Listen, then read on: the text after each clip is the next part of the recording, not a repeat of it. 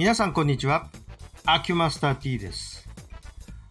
私、一応スキー選手っていうのをずっと、そうですね、小学校から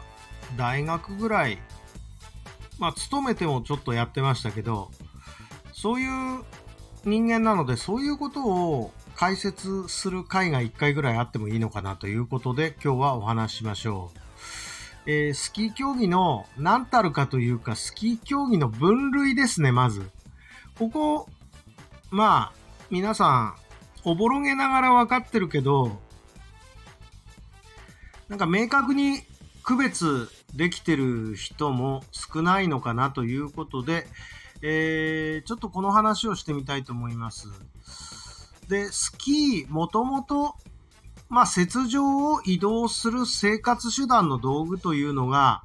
第一義的なスキーという道具の発祥かなと思います。えー結局、雪が降ると、足が、まあ、雪にめり込んで、うまく進むことができないっていうところから、まあ、漢字機っていう道具もあるけど、より高速で移動したいということで、えーその雪の上を滑走した方がスピードが速いのではないかということでおそらく工夫されていったものと思います。何しろ雪が積もると、あの、めり込みますわね。たくさん積もると。だから、あの、設置面積を広くして、その、体重を広い面積のところへ分散することによって、え、めり込むのを防いで、しかもあとですね、えーまあ、ソール、いわゆるスキーの裏側、雪に設置する設置面のところが、えー雪にくっつかないようにしておけば、その、滑走できるわけですね。で、滑走することによって、えーその雪上での移動を速くするという、そういう方法になりますね。で、えー大きくスキー競技というのを2つに分けると、主に、まあ、平地に近いところを移動する手段と、えー急坂を移動する手段と2通り、えー用意されているわけです。で、これは、そこの場所の地形によって、その、移動のニーズが違ったので、それで、えーまあ、大きくは2つに分かれてると。で、スキーは一応どっちからスタートしたかというと、平地側からスタートしてるわけでして、いわゆるノルディック競技っていうのがあります。えーノルディック競技というのは、えーノルウェーのっていう、ういわば意味なんですけれども、主に平地や緩やかな起伏の山が多い地方で、えー生活手段として利用されたということですね。で、このノルディックというこのスキーは割と細身のもので、えー歩行の手段として用いられました。で、多くは、えっ、と、距離競技と言われまして、えー長い距離をそのスキーで滑走してタイムを競うという陸上競技の長距離走みたいな形ですね。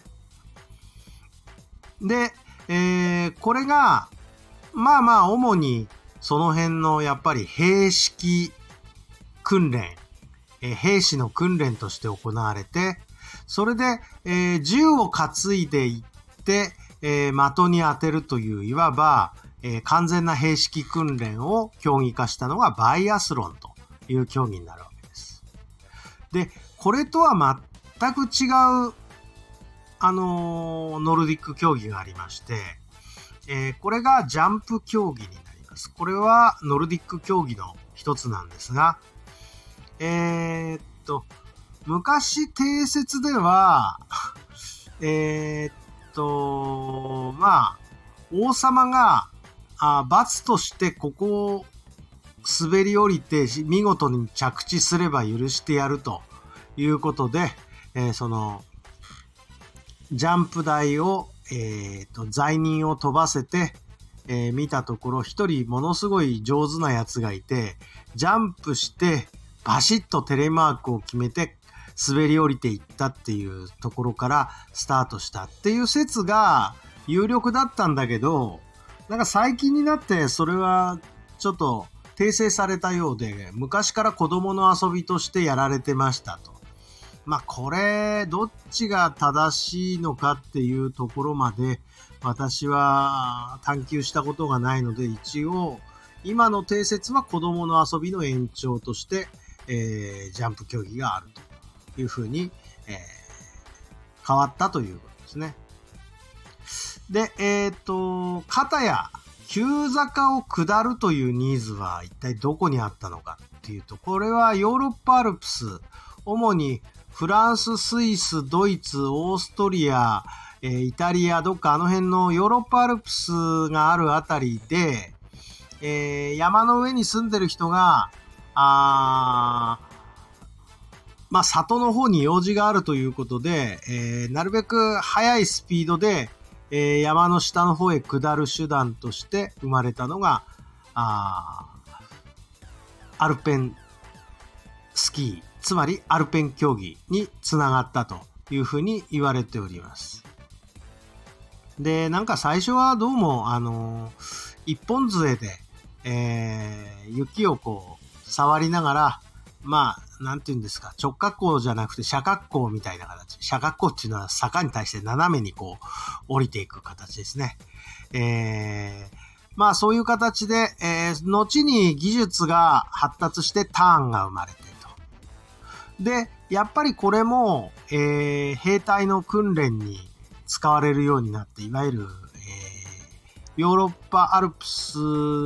でのその山岳兵のトレーニングとして、えー、アルペン競技、いわゆる旗を立てて、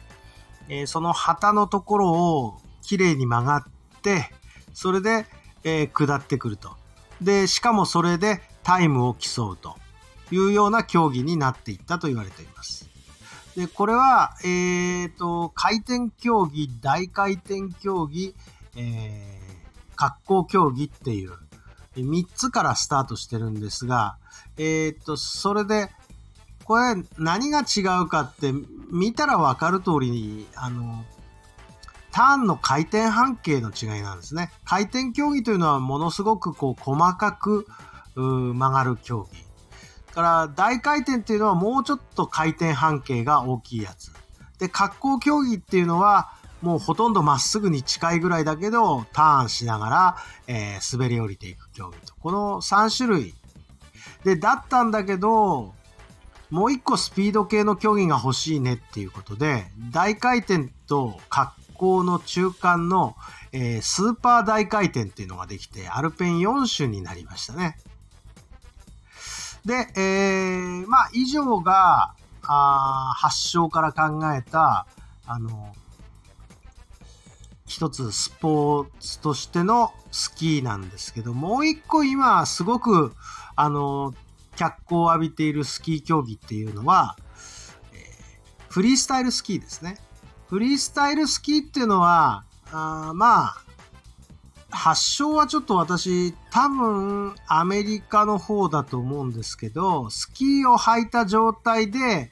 いわゆる曲芸的なことをするっていう、うまあ、スポーツとして、えー、主に見栄えを競う形のスキー競技を作っていったっていうことですね。それで、えー、まあ、フリースタイルのいろんな種目があったんですけども、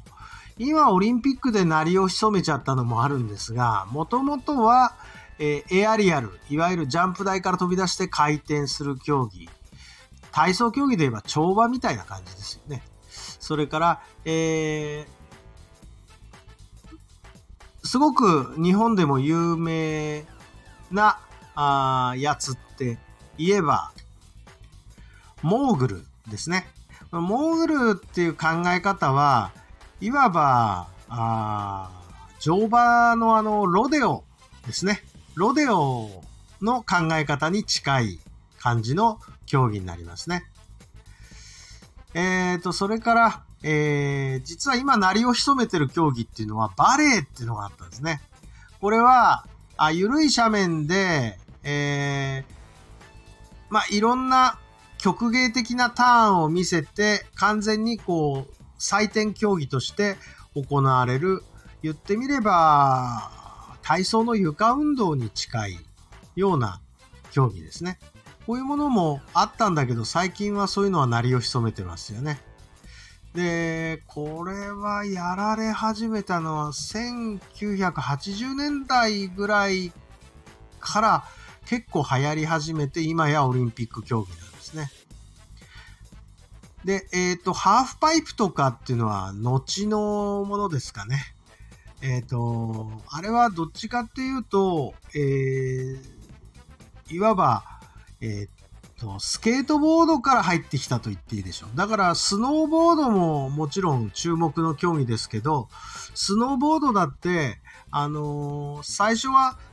スケートボードが先行してたはずなんです、競技として。で、スケートボードを雪上で同じことやるんじゃんっていうことで、スノーボードでも同じようにハーフパイプとか、あの、やり始めたわけなんですね。で、スキーでも同じことできんじゃんっていうことで、スキーでもやるようになったと。まあ、こんなような経緯でしょうか。で、えー、っと、ノルディックアルペンに考え方を戻すと、あの話を戻すと、それぞれの競技の、えー、あとは、そのコンバインドっていうのがあるんですけど、まあ複合競技ですね。複合競技っていうのは、えっ、と、陸上競技の十種競技とかの、ああいう、あのオールラウンダーを称賛するっていう習慣からそういうものが生まれて、えー、発達して、ああいうものができたというふうに考えられますし、あと、えー、スキークロスとかスノーボードクロスとかいうのありますよね。から、デュアルレースとかありますね。あれはもう見せ方の問題なんですけど、クロスなんていうのはこう、あの、言ってみれば見栄えの問題でできたのであって、やっぱり本筋はタイムを測るっていうのが本筋なんだと思うんですけどね。えー、ということで、まあ、いろいろ雪上でやる競技はスキーから発達してスノーボードまで行って、いよいよだんだんやっぱり、あの、見せ方っていうことを意識するようになっていったという最近の傾向があるのかなというふうに思います。以上、まあ、スキー競技っていうのの概略を話してみました、今日は。どうも、失礼いたします。